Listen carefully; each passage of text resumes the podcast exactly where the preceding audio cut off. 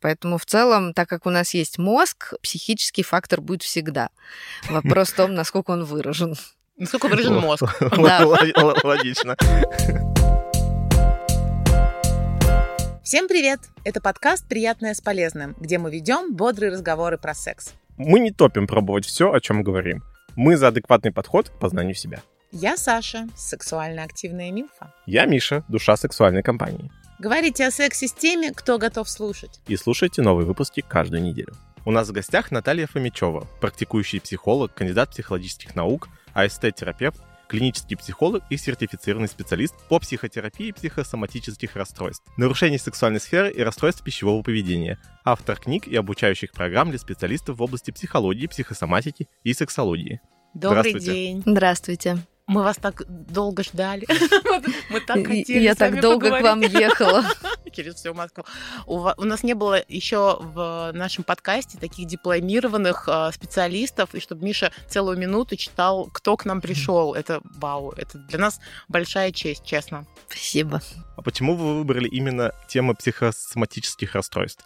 и расстройств пищевого поведения? Это на самом деле не самый простой вопрос. Э, как-то так э, изначально сложилось, что я занималась клинической психологией, училась на клинической психологии, и нам нужно было выбирать специализацию. Там была специализация по психосоматике, так как я всегда хотела какой-то стык медицины и психологии. Мне всегда было очень интересно, как тело э, включается в работу и что происходит на уровне здоровья. Я пошла в ту сторону, а там уже постепенно стали появляться и нарушения пищевого поведения и нарушение сексуальной сферы. Они какие-то все вместе, да, вот такие гуляющие рядом Это же друзья. все про тело.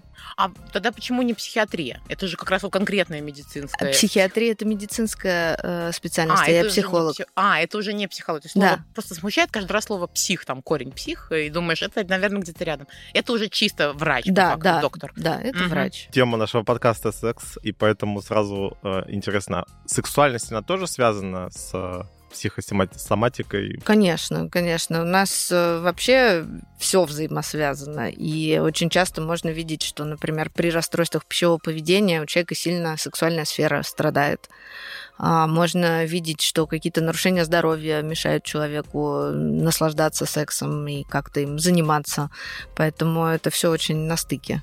А, то есть здесь может быть психосоматика с позиции у меня там не стоит. Вот, конечно, мешает сексом заниматься. Или еще какие-то более сложные вещи, то есть не палка-палка огуречек. А, бывают ситуации, когда, например, у женщин после полового акта возникает молочница, кандидоз, угу. да, или какие-то воспалительные процессы, которые с этим связаны.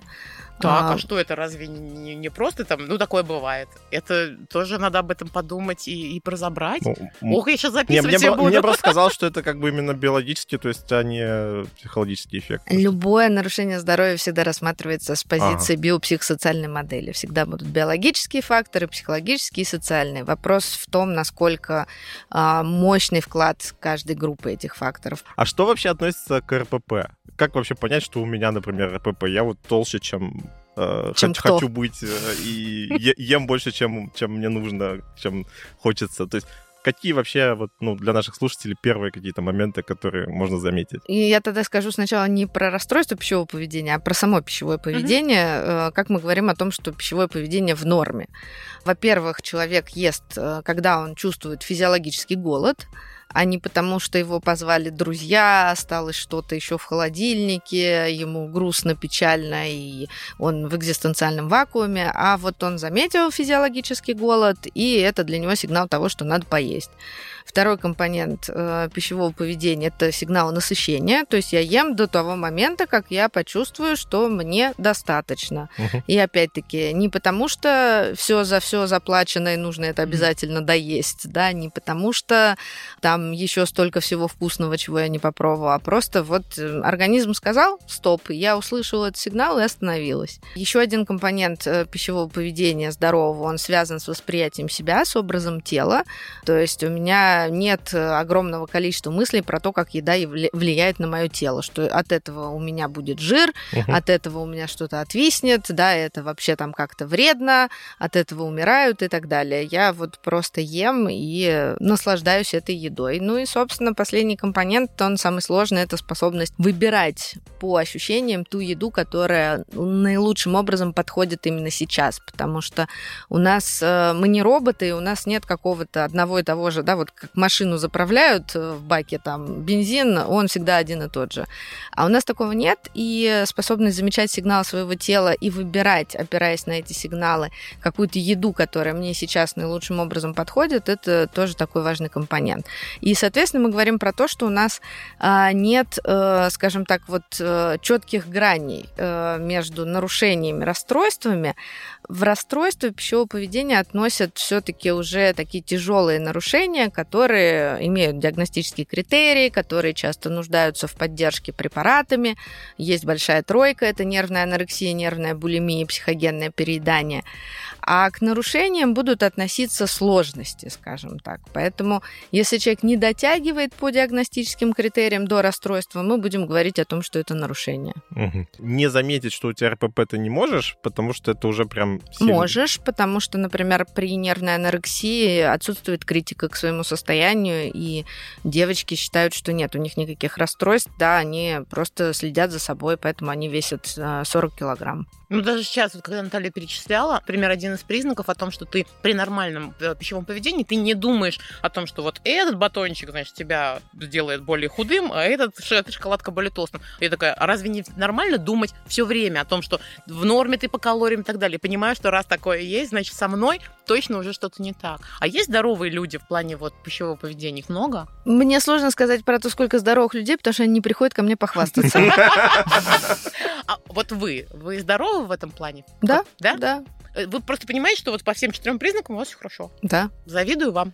То есть понятно, э, если человек просто об этом не задумывается, значит, им все окей. И не трогаем. Да. А, а mm. если вот он, например, замечает, что окей, я там взвешиваю эти батончики, еще что-то, а если я продолжаю это игнорировать, какие будут последствия? Последствия зависят от очень многого. Это может влиять на здоровье каким-то образом, да, если мы говорим, например, про то, что человек ограничивает себя в питании и не получает необходимую ему норму э, витаминов, минералов и так далее.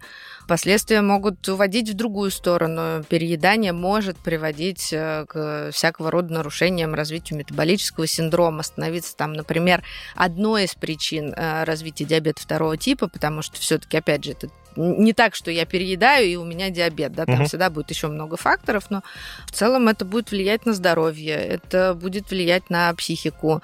Люди могут находиться в постоянной тревоге про то, что я ем, сколько я ем, и тревога очень сильно мешает в целом вообще жить.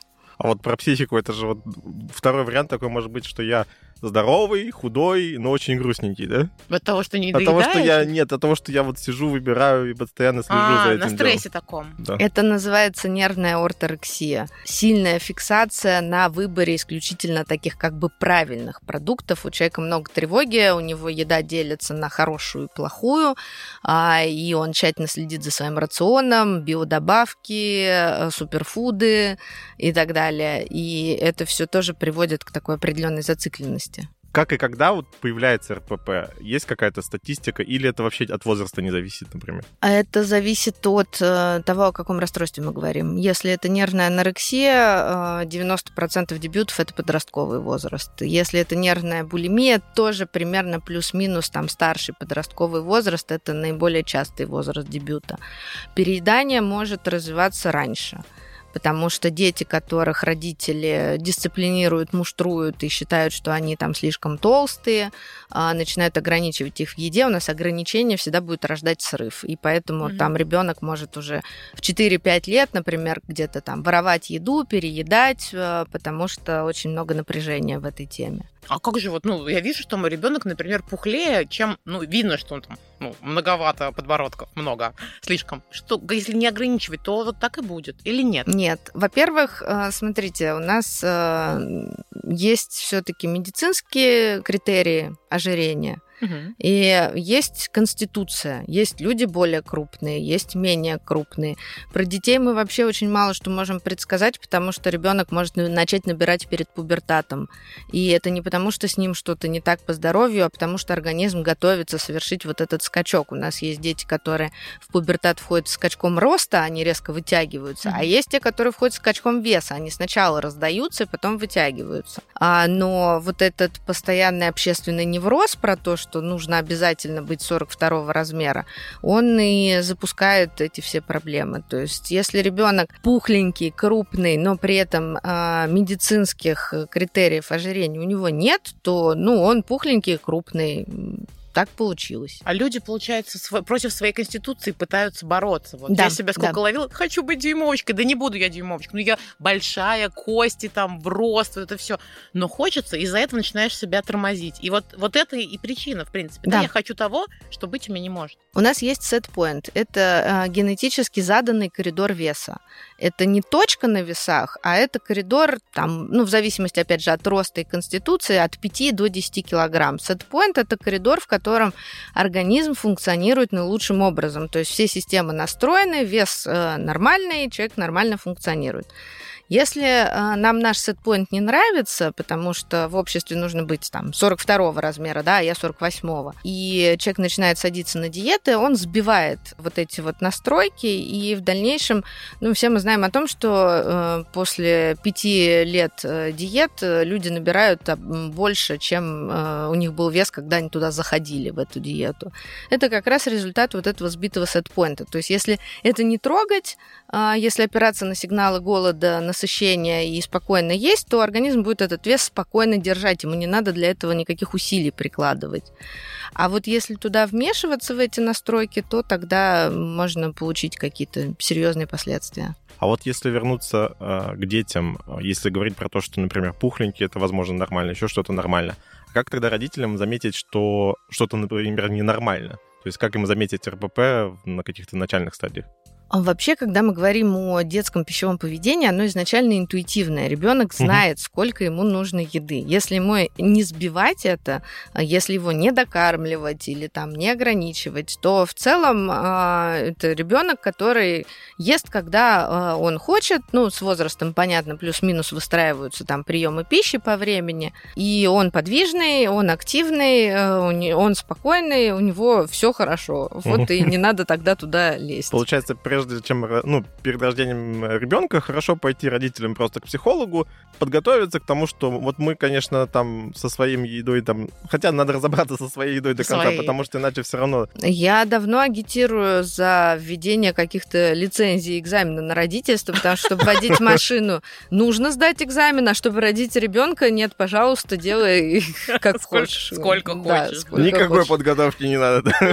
так мы до лицензии на секс дойдем. А и про ребенка я помню, это из детства воспитание, может быть, это, кстати, одна из причин э, моих каких-то нарушений э, компульсивных, э, когда мама говорит, это надо доесть. Вот это обязательно надо доесть. Потом, потому что потом будет лень тебе что-то еще давать между, потому что мы сейчас поели и так далее. Потому что просто надо. Вот это надо, мы убираем. Ребенок сам знает. У нас Не есть мешаем. принцип разделения ответственности.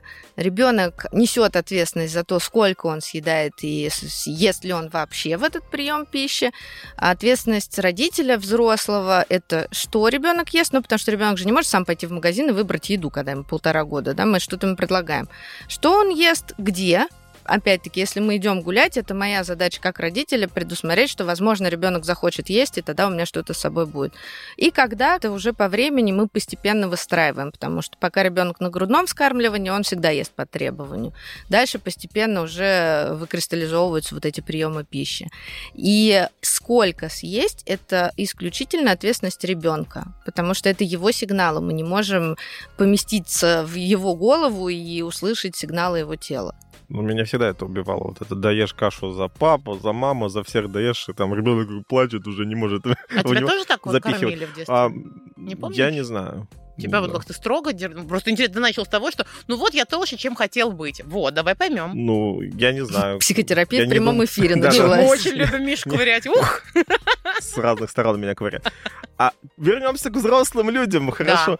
Если, если ребенок знает лучше нас все, как нужно питаться, и все классно, а что делается взрослым людям, и когда им вообще понять и как прийти? То есть я, я, я услышал про этих подростков, про всех остальных, что про взрослых людей? Слушайте, ну я всегда говорю, что сам себе психолог это как сам себе сам- стоматолог. Э, Ничего не, не видно, очень больно, и все время промахиваешься.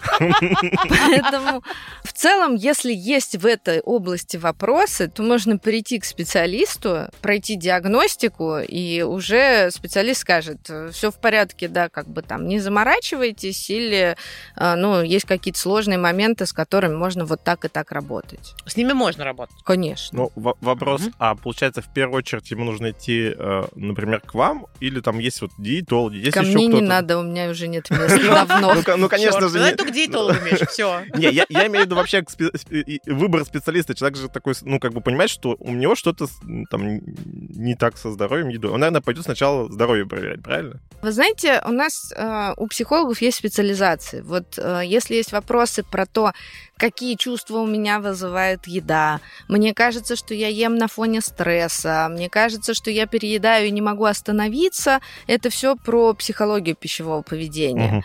А если у меня выпадают волосы, ломаются ногти и сухая кожа, да, лучше идти там, например, к нутрициологу или лучше вообще пойти к врачу и посмотреть, что происходит. Вдруг меня партнер травит талием. А, Да, такой тоже Вариант.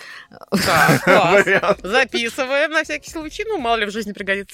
Поэтому вопрос в том, где вот эта точка беспокойства. Ага. Слушайте, ну мы, кстати говоря, взяли очень серьезные, действительно очень такие уже медицинские штуки, там булимия, анорексия и компульсивное переедание, хотя компульсивное переедание, по мне, это такое, ну, типа, жизнь, ну, это потому А- что у меня. Не, вот- просто если у тебя еда, ты хочешь, любишь есть больше, чем сексом заниматься. Все, Да, проблема. уже, уже как минимум. Ну, Почему вот. проблема? А Что люди должны любить заниматься сексом? Ой, как О. интересно. Ой, как интересно. Давайте, В нашем подождите. подкасте. Ну, подождите Да нет. про секс на две секундочки еще. Хорошо. Просто вы, вы уже перечисляли о том, что, например, там скучно, э, стресс какой-то заедать и так далее.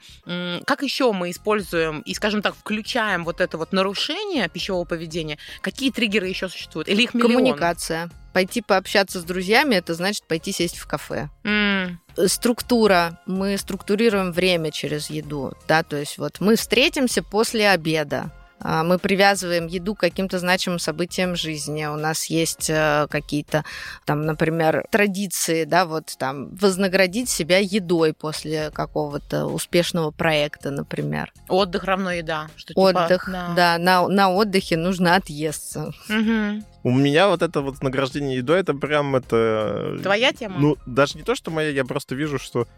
ну, у меня, наверное, ладно, в моя, в моей жизни, я только через себя могу говорить, да, есть вознаграждение едой, есть упорядочение времени едой, когда тебе вот кажется, что и не туда, и не всегда скучно, а давай там включу что-нибудь и поем. Это разве упорядоченное время? Нет, ну, скука. Ну, не знаю, вот... Ну, вообще, когда у нас еда совмещается с какой-то другой активностью, это тоже ведет к нарушениям. То есть есть и смотреть э, новости, есть и там параллельно дописывать проект, э, есть и еще что-то делать. Это мешает осознанному питанию. Смысл в том, что когда мы едим, вообще по-хорошему, точно так же, как когда занимаемся сексом, нам нужно быть включенными в процесс, нам нужно фокусироваться на ощущениях, замечать, что происходит, как-то получать от этого удовольствие. А если я там занимаюсь сексом, а в голове прокручиваю слайды презентации, которые мне завтра на совете директоров э, представлять, то это так себе идея. Ну, может, это заводит человека. Нет, если это индивидуальная особенность сексуального поведения, тогда никаких вопросов.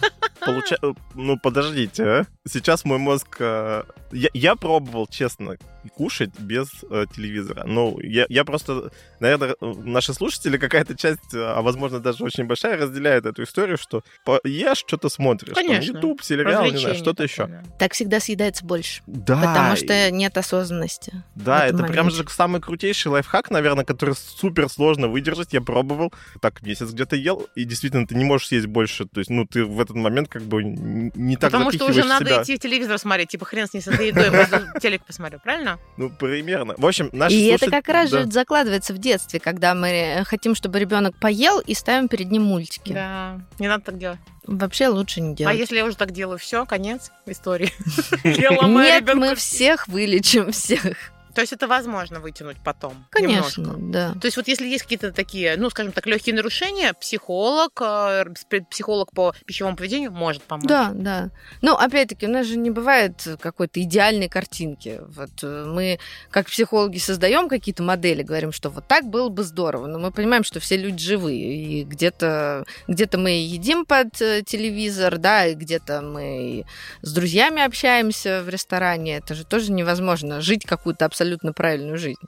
А вот это работает, это, э, Саша, на предложение история «разберусь потом». Если вот сейчас э, начинать это делать, э, это же будет эффективнее? Или Конечно. второй момент, а как ломать эти ну, там, привычки? То есть Саша сажает ребенка, например, и ко- кормит его. Я И- не кормлю, он сам ест. А, он... с- Ну, ему уже 4 года, достаточно хватит уже. Ну вот, а получается, что как- когда это все нарушится, это же там много каких-то других, мама там рядом, какие-то коммуникации связаны, это же вот все вокруг этого построено, да? Конечно, еда это большая часть нашей жизни, поэтому там придется менять много что. В том числе, например, для многих мам это работа с их собственной тревогой по поводу того, что у меня ребенок что-то там не съел, и теперь он где-то там не вырастет. Мы знаем, где он. Не, ну, кстати говоря, я согласна, что это будет очень сложно от- от- там, оттащить от него планшет с мультиками. С другой стороны, если не будет планшета, он ест очень быстро. Потому что планшет он может есть час. И ничего не съесть. Ну, слава богу, у него в этом плане пока с психикой все окей. Он не хочет, ну, тянет. Но когда не будет планшета, он будет со мной разговаривать. И, может быть, даже это будет более ценно. Вот я сейчас говорю, как надо. Я сейчас тоже себе А, на а вообще запишу. можно же забояться то, что он будет со мной еще А разговаривать. а, так удобнее, конечно. Я вот из тех мам, которые во время беременности, мой ребенок не будет смотреть мультики до 18 лет. И вот ему наступает, не помню сколько. Ой, господи, все Полтора. что угодно. Просто, просто немножко подышать в пакет. А ты пока посмотри, это правда. И так легче себе. Конечно. Для того, чтобы на самом деле что-то менять, нужны ресурсы. Это невозможно делать в состоянии истощения. А многие мамы, в силу того, что там на них находится большая часть нагрузки, у них просто нет сил для того, чтобы это еще и выстраивать как-то а правильно, и поэтому здесь, ну, лучше так. А, ну, кстати, вот мама, вот я родила, и вот начала толстеть, например. Сначала похудела, потому что у тебя ребенок вышел, все лишнее ушло, а потом лишнее, ну, а что, да. А, а потом ты опять начинаешь набирать. Э, Это классическая, наверное, часто классическая история. Мужчины негодуют, говорят, что с тобой происходит. А ты начинаешь заедать. Стресс, это вот тут стресс заедается. У меня новое что-то, жизнь, ребенок. Во-первых, э, самая классическая проблема это недосып. Если А. человек не доспал, он переест. Это универсальная формула, потому что организму откуда-то надо брать ресурсы. Раз их не получается брать из сна, ну, я доберу их из еды. И обычно там как раз начинает тянуть на сладкое, а, на что-то такое очень калорийное, потому что это истощение. И здесь вопрос не к маме, которая не досыпает, а к папе, который не помогает и еще и э, советы дает ценные по поводу снижения веса. Да, да. Ходи в спортзал, и такая думаешь, еще спортзал. Здорово. Куда бы всунуть этот спортзал? В два ночи работает вот Да, да, да, да, да, да. Да дома позанимайся.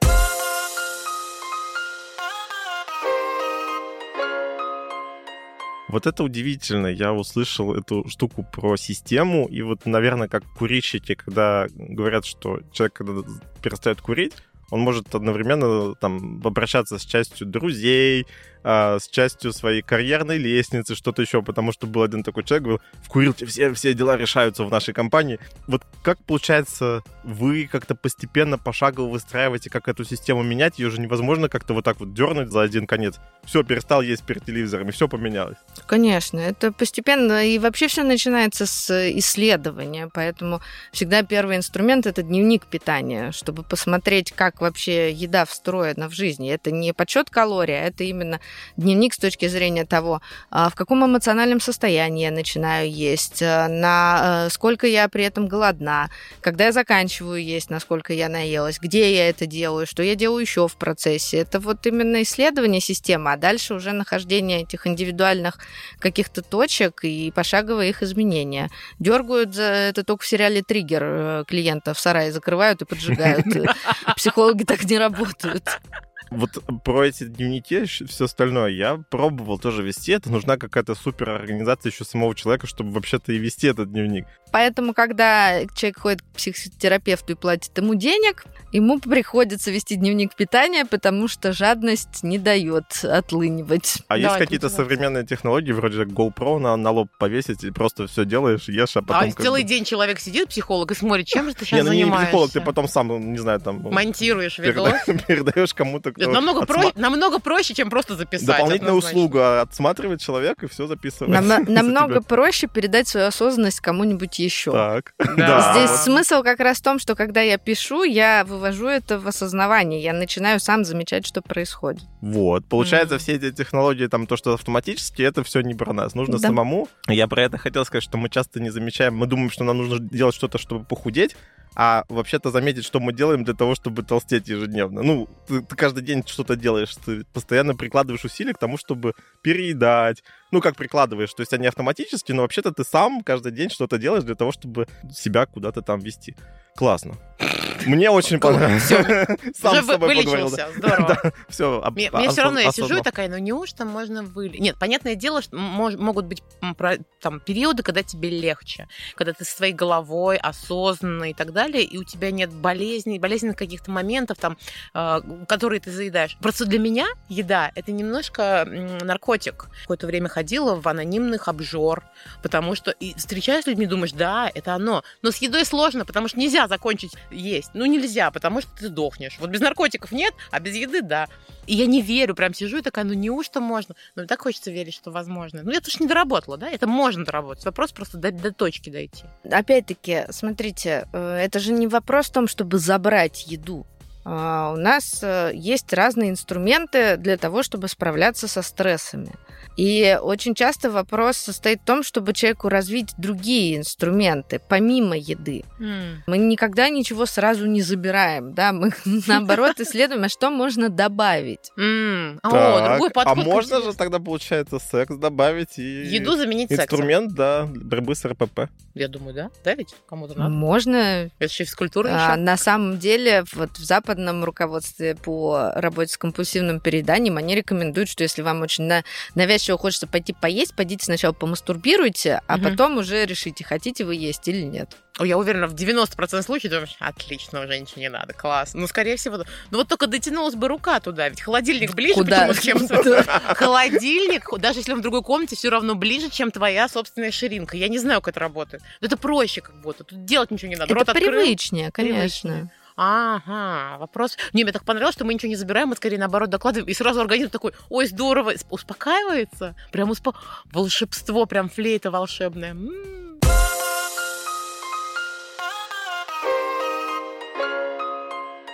Как РПП влияет на формирование сексуальности? Вот в детском, там, подростковом возрасте вы говорили, что чаще всего там какие-то варианты проявляются прямо именно вот у подростков, я так понимаю, девочек, наверное, да? Девочек. Ну, э, РПП не влияет на формирование сексуальности, потому что, давайте я немножко тогда отмотаю. У нас есть понятие образ тела. Образ тела – это а, наше собственное представление о своей телесности. Это мои чувства по поводу моего тела, да, я могу там испытывать э, радость и восторг, да, могу стыд и отвращение. Это а, моя способность замечать вот эти вот сигналы, которые идут от тела, осознавать, что мне комфортно, что дискомфортно, что вообще происходит, это я хочу есть или я тревожусь, да, вот как бы такой контакт с собой. Это мысли по поводу тела. Я красивая, некрасивая, там, надо мне худеть, не надо. Поведение, да, что я делаю по поводу своего тела. Я его там а, кормлю, пою, вожу гулять, да, и кладу на массаж, или я его там третирую, сажаю на диеты, занимаюсь самоповреждением и так далее. вот образ тела, он как раз-таки и является таким фундаментальным понятием, потому что ребенок рождается на свет, и у него сразу в психике начинает формироваться вот этот вот образ его тела. И от того, как э, на него реагируют окружающие люди, как они обходятся с его телесными потребностями, э, что они вообще делают, что они транслируют, это все влияет. И пищевое поведение и сексуальность, они будут связаны с образом тела. Потому что для того, чтобы у меня было нормальное пищевое поведение, у меня должен быть здоровый образ тела, да, тогда я не буду беспокоиться по поводу того, как я выгляжу, и тогда я буду замечать сигналы, да, я буду понимать, что такое вот голод, что такое насыщение. Для того, чтобы получать удовольствие от секса, мне нужно очень хорошо замечать, опять же, сигналы тела, знать, что мне нравится, что не нравится, да, там как-то вот замечать, что со мной происходит. Э, стыд очень сильно мешает э, нормальному сексуальному взаимодействию, да, люди, которые переживают по поводу того, как они выглядят, и, естественно, у них будут сложности с удовольствием. И поэтому вот это как бы такая основа, из которой уже будут прорастать э, самые разные варианты. И, естественно, через образ тела сексуальность и пищевое поведение связаны. Если я не могу а, замечать сигналы своего тела, получать удовольствие от контакта с ним, потому что, ну, еда это же тоже удовольствие, да, mm-hmm. а, и какое. там чувство насыщения, оно дарит э, очень приятные переживания. Но если вот здесь вот в этом месте проблема, она будет и туда, и туда, mm-hmm. да, и в секс, и в еду. Ну, ну вот переел и не хочешь секса. Ну, я скорее да. про другое думал, что, например, ты лишаешь себя еды, это как удовольствие там, и о своем теле не заботишься. И получается, ты себя и сексуального удовольствия тоже будешь лишать. Если человек ограничивает себя в питании, мозг переходит в режим выживания. А режим mm. выживания сразу обрубает лишнюю трату энергии, в том числе либидо в режиме э, такого поискового э, поведения, когда на самом деле то мозг все время ищет, а чтобы еще съесть, когда человек сидит на жесткой диете, угу. скорее всего, э, либидо там, ну, в 80% случаев оно немножечко его подкрутит, мозг, чтобы не, не мешать процессу.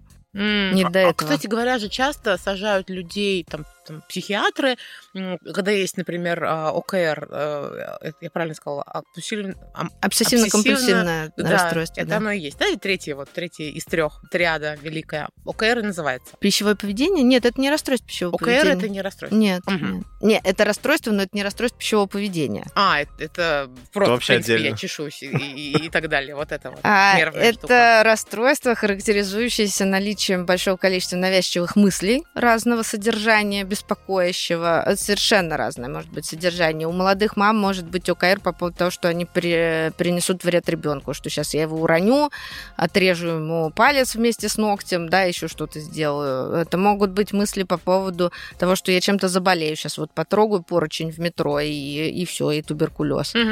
Компульсии, вторая часть, это навязчивое поведение, ритуалы. Поэтому в целом у нас есть понятие компульсивное переедание, и это состояние, когда люди постоянно чего-то едят. Они пытаются тем самым обычно совладать с тревогой. А, но это не обсессивно-компульсивное а, расстройство, это другое. это другое. Ну вот против компульсивного передания э, помогают же какие-то там таблеточки, э, но в целом, которые либо на серотонин, либо на дофамин работают. И эта штука понижает либидо. И то есть вроде ты как будто бы чинишь себя, а в тот же момент делаешь свою жизнь хуже. Вот у вас какое отношение к таким таблеткам, ну как бы решению вопроса через таблетки? Я считаю, что таблетки могут идти в э, комплекте с терапией. А, угу. То есть это ну, какой-то такой золотой стандарт, когда есть и фармподдержка, если не справляется уже сам человек, но при этом есть психотерапия, потому что нужно понимать, что ты делаешь. Угу. С головой всегда. Начинаем с головы, а потом да. уже ниже рот. Так окей, можно ли чинить э, пищевое поведение и одновременно оставаться нормальным сексуально активным человеком? Или все-таки надо как бы мы даем энергию в решение этого вопроса, а секс он всегда будет со стороны где-то. Как я. Я не понимаю, если начать психотерапию, перестать хотеть секса, про это вопрос. Вот если я решаю вопросы с пищевым поведением, например, если у меня есть проблема, я хочу решить проблему, я решаю, я даю туда энергию, на секс у меня меня уже не останется. Или нет? Нет, нет. Не так и работает. Нет. Здесь вопрос скорее того, что ну, то если пищевое поведение нарушено, то с сексуальностью тоже есть сложности, и в процессе работы с пищевым пищевым поведением, там может все налаживаться Само. заодно. О, даже, даже не надо к сексологу потом ходить, потому что, а тем более, если, например, вот к вам когда-нибудь записаться на пять лет вперед, вы же и сексолог тоже. Это да. очень удобно. Можно починить сразу все. А, про то, что человек постоянно ест, это же, ну, вот про стресс. Мне кажется, сейчас вот э, там тревожное время, люди говорят, что сейчас э, чаще хочется заниматься сексом, это одна история. И другая, наверное, то, что чаще кушать. Вот это же вот то, что когда животное, оно там на водопой пришло или там пьет, ест, это значит состояние спокойствия. Вот это спокойствие мы как бы пытаемся получить через еду, да? Еда дает, безусловно, спокойствие, потому что тревога снижается. Вообще, если очень сильно поесть, то и вообще тревоги не останется. Не сразу к себе какое-то отторжение начинается просто. То есть тревога закончилась, а потом такой, господи, фу, какой я ужасный, и становится еще хуже. Да. А, мы сейчас про норму ведь начнем разговаривать. Вот-вот-вот. А вот а, тот образ а, тела, это вообще, в принципе, получается основа, да, которую необходимо начинать изменять. Мое отношение к своему телу. Да. Ну, не то чтобы мы с этого начинаем, потому что это может быть достаточно сложно. А, есть люди, у которых очень низкая чувствительность к своей телесности. И а, у меня есть там примеры, когда люди там с переломом ходят три месяца и не замечают, ну, как-то дискомфортно, но вот э, как бы... Ничего себе! А, это очень низкая чувствительность э, вообще к телесным каким-то проявлениям, и для того, чтобы восстановить эту чувствительность, там нужно много времени, поэтому мы можем там с этого не начинать, да, начинать с какого-то упорядочивания еды, а, но при этом это все равно то, к чему мы придем. Ну, всегда дело не в еде, а в чем-то больше. Конечно. В холодильнике с едой. У меня, Ну, был, больше, зна- чем еда. у, меня, у меня был знакомый, он э, выглядел как вот кожа, кости, и казалось, что его можно уже относить. А потом он начал заниматься мышлением, и причем как бы не, не направлено прямо на то, чтобы там больше есть или Мгм. как-то... Но это как-то само подтянулось, он начал Мгм. больше заботиться о себе и как-то там больше есть. Да? Он банально себе не, дав- не, не давал Наказывал Э, ну, что ну ли? как-то не доедать, да, то есть вообще, в принципе, поесть. И, а, а у вас вот в, в практике были такие случаи, когда вот вы буквально там с того света человека вытащили, что вот ему бы еще там полгода, и он бы, наверное, уже там по здоровью Всё. ушел бы. Ну, я много работаю с нервной анорексией, и там очень часто это жизнеугрожающее состояние. Именно конечно. анорексия, когда очень мало. А, Мгм. Да, там а, очень сильное ограничение в питании. Девочки выходят в коридор там 500 калорий в сутки, и это приводит к тяжелым последствиям. Но, с другой стороны, тело уже, они- у них маленькое тело, ему должно быть как будто бы достаточно. Или это уже тоже пи- 500 калорий слишком? Нет, это слишком тела. мало. Мгм. Более того, если мы говорим про пубертат, там телу требуется много энергии. В норме подростки, они же едят все, что не приколочено. Да.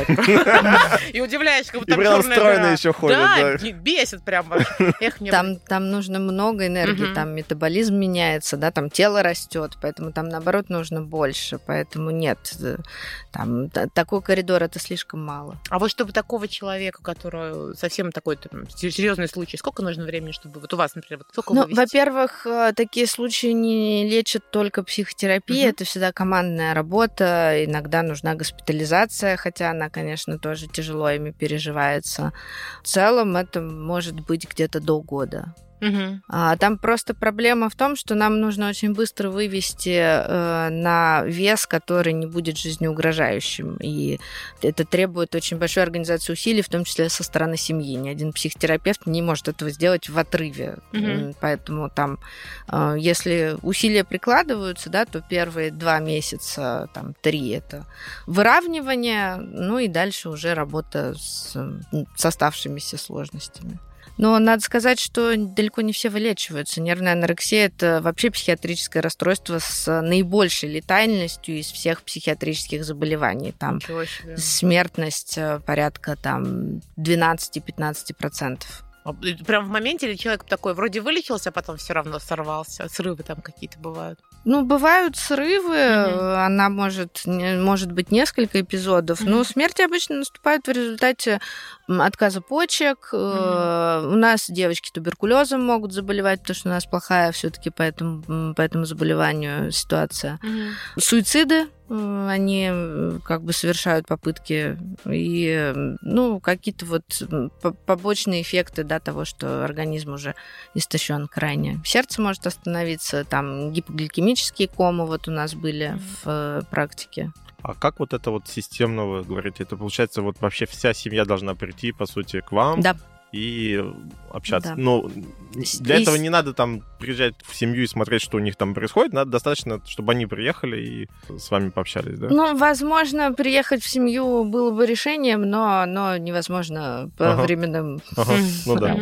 А так, да, это команда специалистов, то есть это врач-психиатр, врач-терапевт, врачи, которые там нужны, например, эндокринологи, гастроэнтерологи, клинический психолог, семейный психолог, специалист по РПП, то есть это команда команда. Очень большая Это прям, да. Но это, родители, скорее всего, да, просто говорят, у нас с ребенком жуть какая-то. Ребенок сам, скорее всего, не придет. Да, более Мгм. того, девочки часто прячут, там родители очень долго не замечают. А Потому что что, они прячут? ну, они э, прячут еду, не пок- А. выбрасывают ее, они носят какие-то такие очень объемные, ну, сейчас это еще модно, Мгм. одежду, и там не видно, сколько фактически, как, как выглядит тело.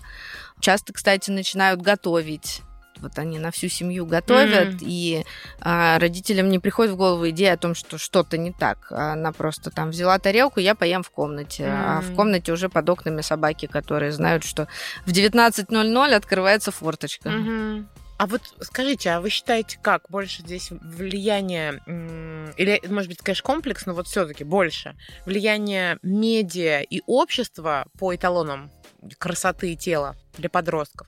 А, Или это все-таки работа в родительской семье и вот это вот жесткое какое-то давление, влияние на пищевое поведение, воспитание? Это биопсихосоциальная модель. Вместе. Есть генетическая предрасположенность. А. Да, на 13-й хромосоме есть участок, который при полиморфизме генов дает такое очень парадоксальное переживание голода.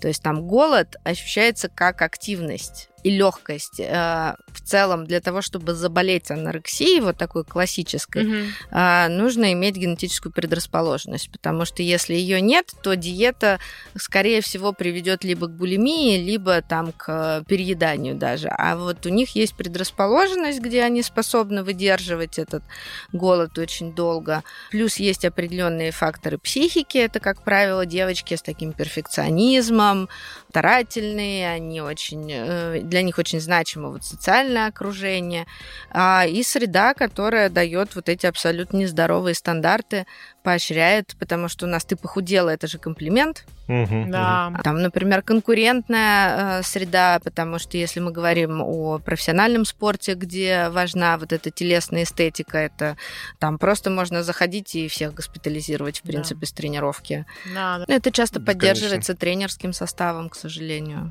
Поэтому это и это должно вот сойтись как пазл, то есть на- должна быть готовность определенная конституциональная, должна быть определенная психика и дальше уже семейный контекст и среда, они если вот складываются, то происходит дебют. мгм. А вот а, как секс может повлиять на РПП? Секс как помощник РППшки?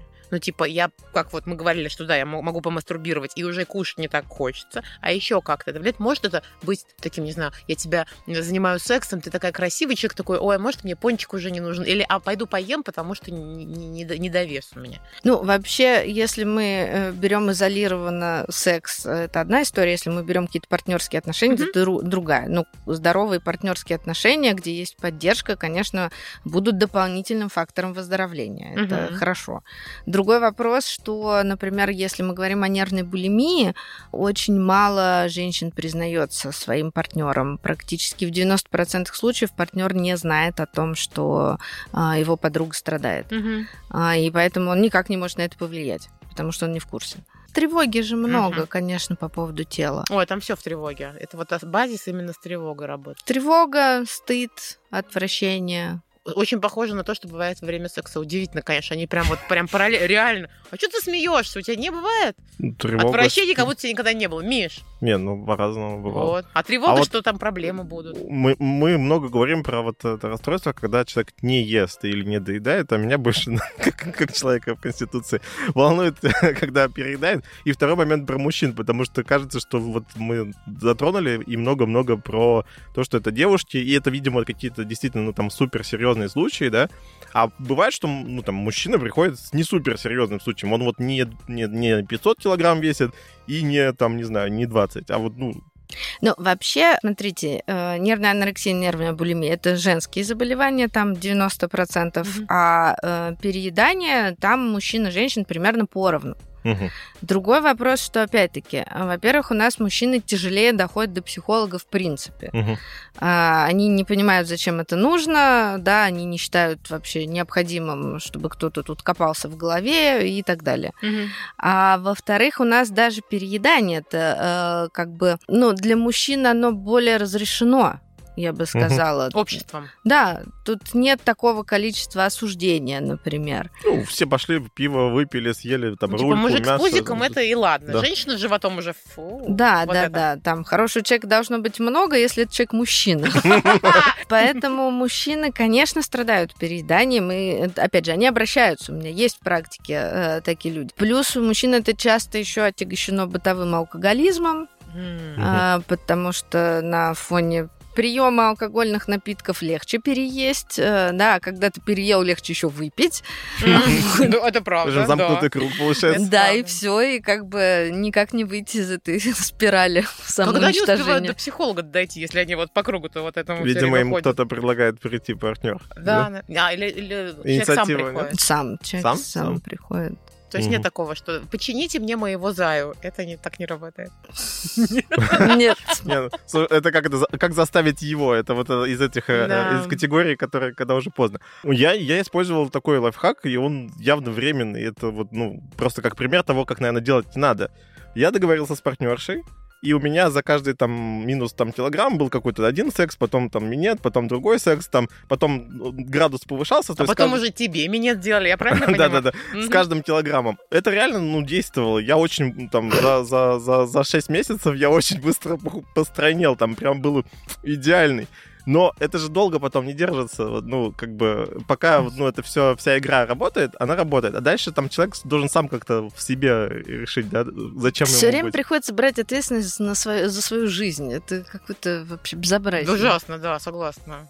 Не, ну мотивация, Ну, все говорят, кстати, мотивация. если говорить про мужчин, да, опять же, вот э, мужчины чаще появляются-то с другим заходом. Они как раз появляются с историей про то, что сексуальное функционирование снижается, а снижается оно в силу, например, э, метаболического синдрома, который ассоциирован с перееданием, и тогда уже выясняется, что там, ну, придется еще и пищевое поведение налаживать, потому что иначе здоровье не поправить. А метаболический синдром это... Метаболический синдром это системное э, нарушение обмена веществ, которое связано с висцеральным ожирением. Объем талии больше 95, по-моему, сантиметров у мужчин. Сейчас не вспомню точный критерий.